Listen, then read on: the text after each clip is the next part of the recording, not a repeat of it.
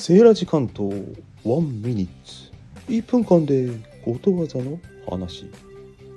下心あれば恋心。セーライさん何言ってんの？あれ？そういうことわざはなかったっけ？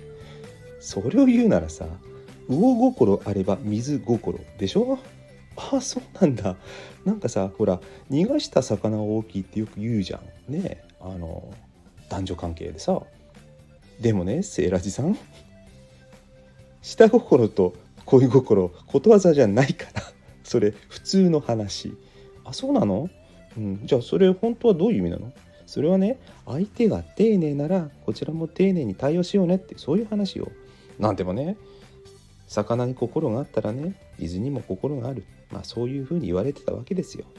魚がね住む場所の水を好きなら水もまた魚を好きになる。という意味らしいですよ。皆さん知ってました？